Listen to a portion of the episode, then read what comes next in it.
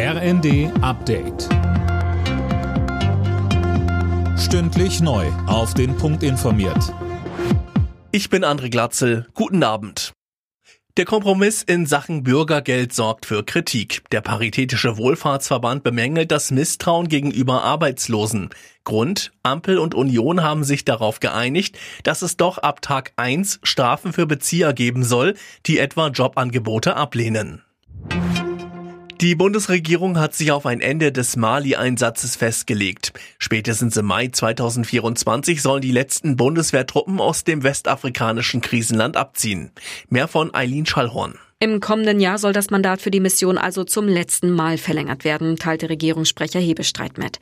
Ziel ist es, den Einsatz nach zehn Jahren strukturiert auslaufen zu lassen. Die Bundeswehr beteiligt sich im Mali ja an einem UN-Blauhelm-Einsatz zum Schutz der Zivilbevölkerung.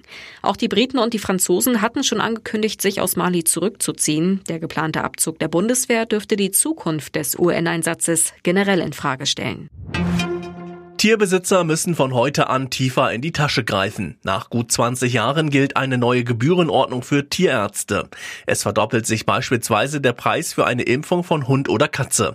Thomas Steidl von der Bundestierärztekammer zu den Gründen. Weil eben in den letzten 23 Jahren nicht nur die Lebenshaltungskosten gestiegen sind, die Arzneimittel teurer geworden sind, die Geräte teurer geworden sind, sondern weil wir auch in den letzten 23 Jahren unseren Mitarbeitern höhere Gehälter zahlen müssen. Und das ist irgendwo, das sind ja alles Dinge, die müssen müssen wir von unseren Gebühren, die wir laut Gesetz nehmen dürfen, das müssen wir ja irgendwo erwirtschaften.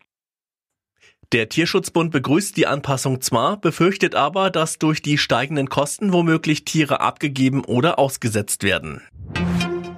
Polen und Mexiko haben sich im dritten Spiel des Tages bei der Fußball-WM in Katar unentschieden getrennt. Am Ende stand ein 0 zu 0.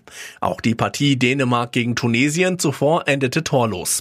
Im ersten Spiel des Tages sorgte Saudi-Arabien für eine Sensation und besiegte Topfavorit Argentinien mit 2 zu 1. Alle Nachrichten auf rnd.de